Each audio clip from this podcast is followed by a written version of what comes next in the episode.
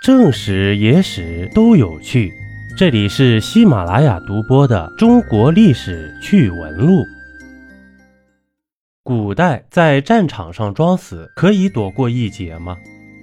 古代打仗是很直接的，冷兵器直接袭击对方，但是很多时候啊，这些冷兵器没法一刀毙命，受伤的人呢，可能要痛苦很久。那么，为什么没有人在战场上装死呢？接下来呀，给大家分析一下：如果作为一名士兵，在上战场之前，你胆怯了、退缩了，想要逃跑，那根本不可能的。因为在战场上都会有战场督察队。由于古代征兵的强制性，许多士兵呢是没有经过训练的，没有心理准备。所以很容易萌生叛逃的想法，因此就有专门的人员对士兵们进行看管监督。一旦发现逃兵，就就地解决了。不仅如此，受到连坐制度的影响，逃兵的家人也会受到惩罚。所以，当逃兵这条路是根本行不通的。躺在地上装死也是行不通的，因为在战争结束之后呢？战胜的一方都会去打扫战场，还有居住在附近的百姓们会偷偷的潜入战场，在死人身上翻找值钱的东西，所以你要躺在地上装死，也基本上没有活命的机会。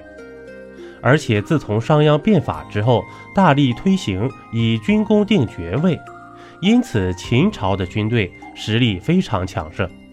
这军功判定的方法非常简单。就是以人头结算，或者是割下人的某个器官的数量来定功。比如说，割下敌人的耳朵，证明你把他杀死了。如果是这种情况，你躺在地上装死，也会被敌人割去头颅，拿去邀功请赏的。所以你根本没有装死的可能性。大家应该听说过这个故事，就是西楚霸王项羽在自刎之前。看到了吕马童，因为他和吕马童是旧相识，便在自刎之前大喊：“听说汉王千金悬赏我的首级，这个功劳就记在你的身上吧。”在项羽死后呢，便被众人拉扯分尸了。最后五个人抢到了项羽的身体部位，并且在刘邦面前拼凑确认，邀功行赏。虽然古时征战频繁。造成了太多的流离失所，而且似乎在我们的印象里，征兵与苦役一样，是受人强迫与压制的。其实不然，在多数朝代之中，士兵们的工资啊还是挺高的。唐朝时期呢，士兵们需要自备战马与武器，但是在战场上缴获的所有武器都归士兵所有，这也是一笔额外的收入。到了北宋，士兵们的工资就更高了。